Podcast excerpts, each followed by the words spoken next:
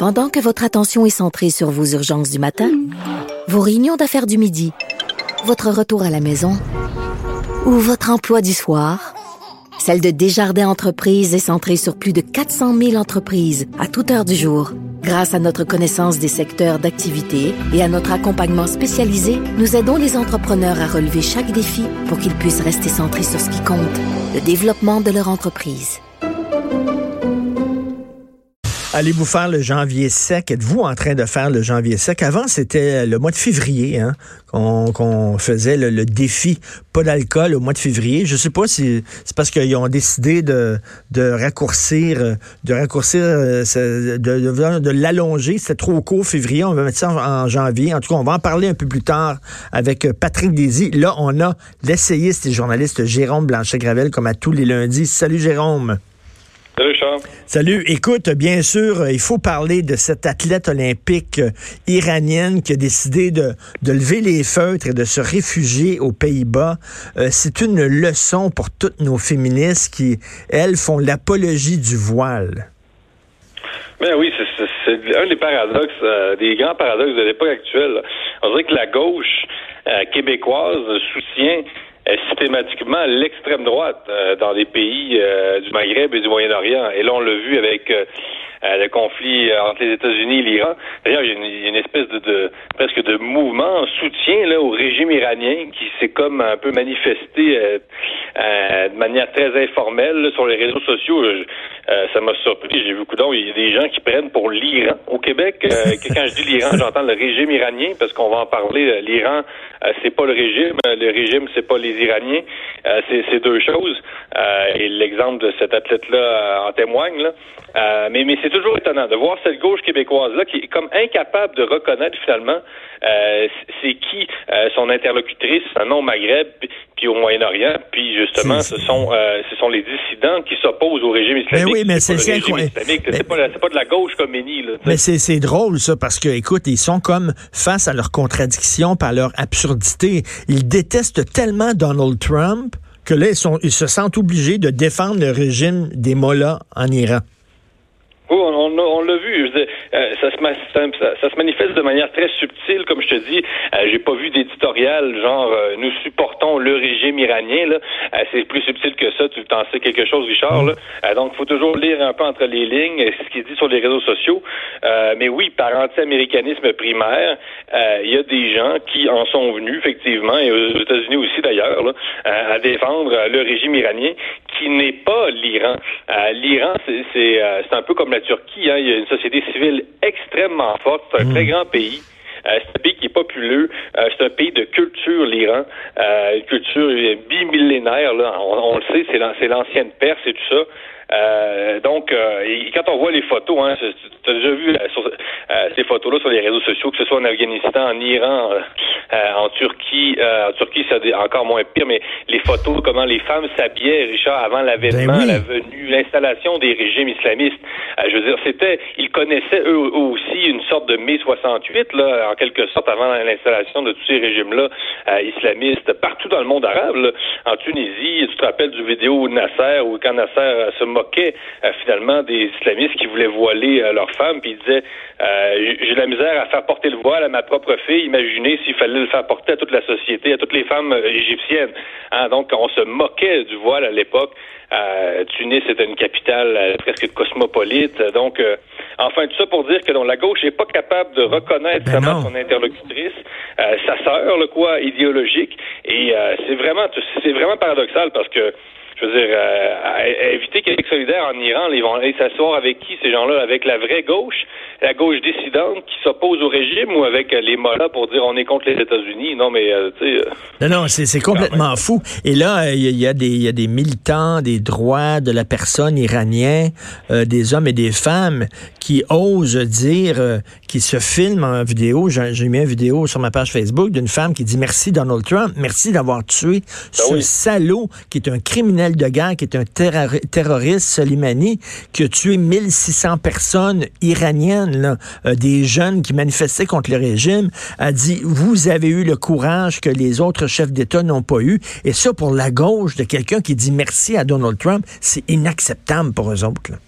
Oui, non, c'est ça. C'est euh, c'est le diable, quoi, Donald Trump. C'est rien d'autre que ça. Là.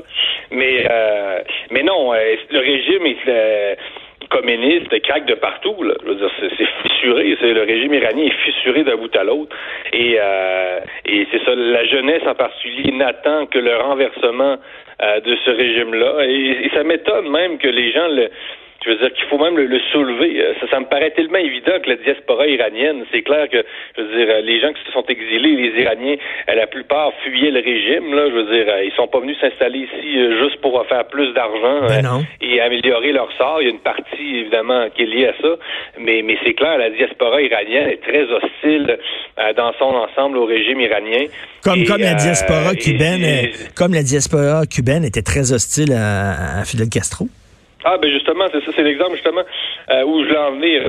on confond toujours euh, ben, souvent les régimes avec les personnes, euh, les régimes avec les citoyens, mais c'est ça à Cuba, pareil. Là, je veux dire, Cuba c'est un autre régime qui est fissuré de partout. C'est clair que aujourd'hui, d'après moi, il n'y a même pas une majorité de Cubains qui appuient le régime communiste. Les Cubains crèvent de faim. La Havane, c'est la prostitution bar en bar, c'est épouvantable. Je veux dire, on parle de, il y a une fille sur deux qui se prostitue à La Havane aujourd'hui, à peu mmh. près là selon les statistiques, tout ça.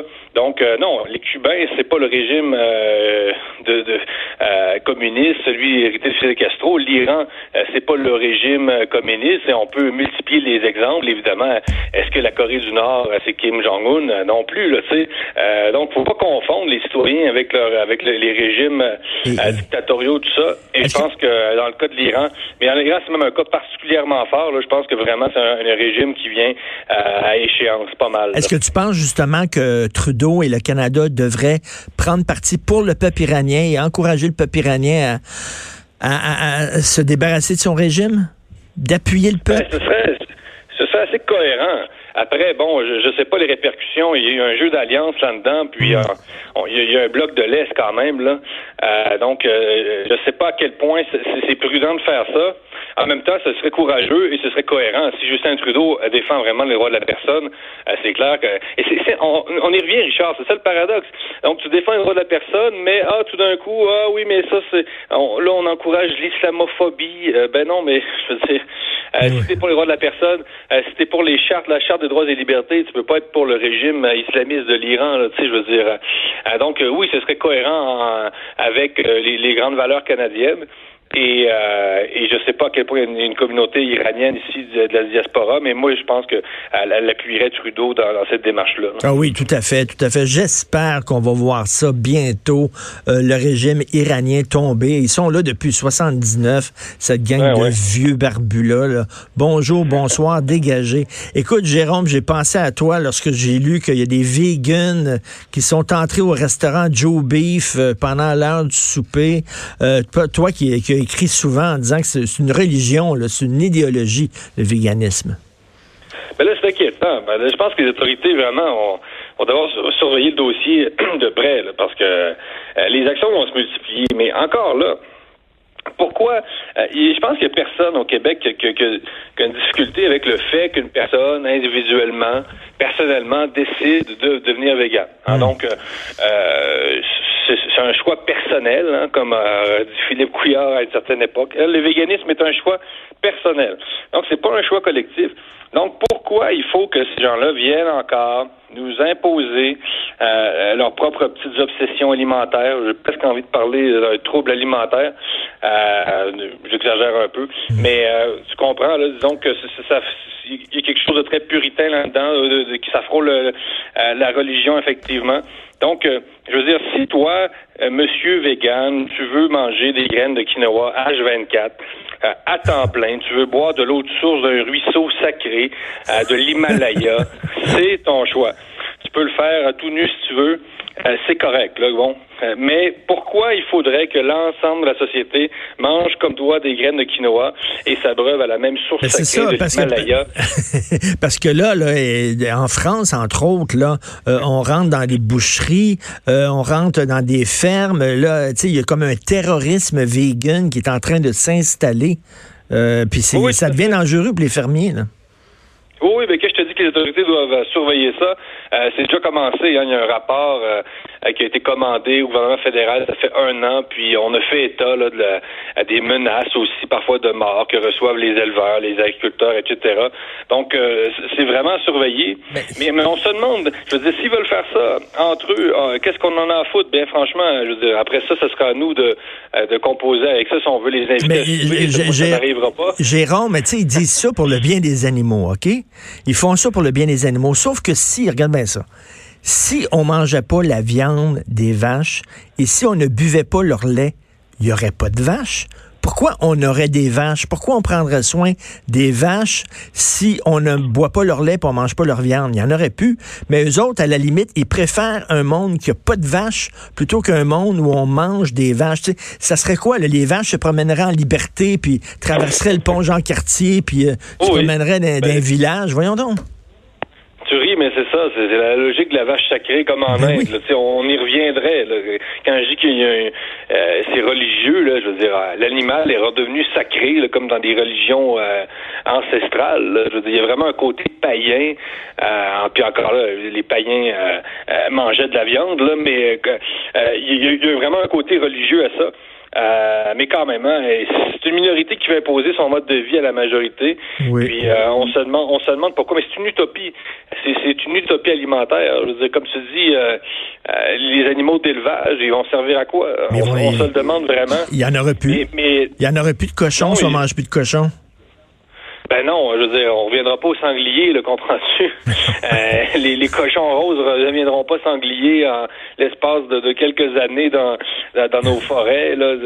Donc, ils, ils, comprennent pas ça, là, que s'il y a des animaux comme ça, c'est parce qu'on les mange, sinon on les garderait pas comme animal domestique. Là, on n'aurait pas une vache à la maison. Là.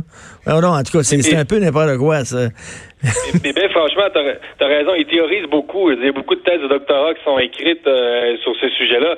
Mais il y a comme euh, le gros bon sens doit revenir. Puis on se dit, ben, vous allez faire quoi, effectivement, des ben animaux? Euh, non, non, les autres, ils préfèrent un monde sans, sans, cochon, sans vache, pourvu qu'on les mange pas.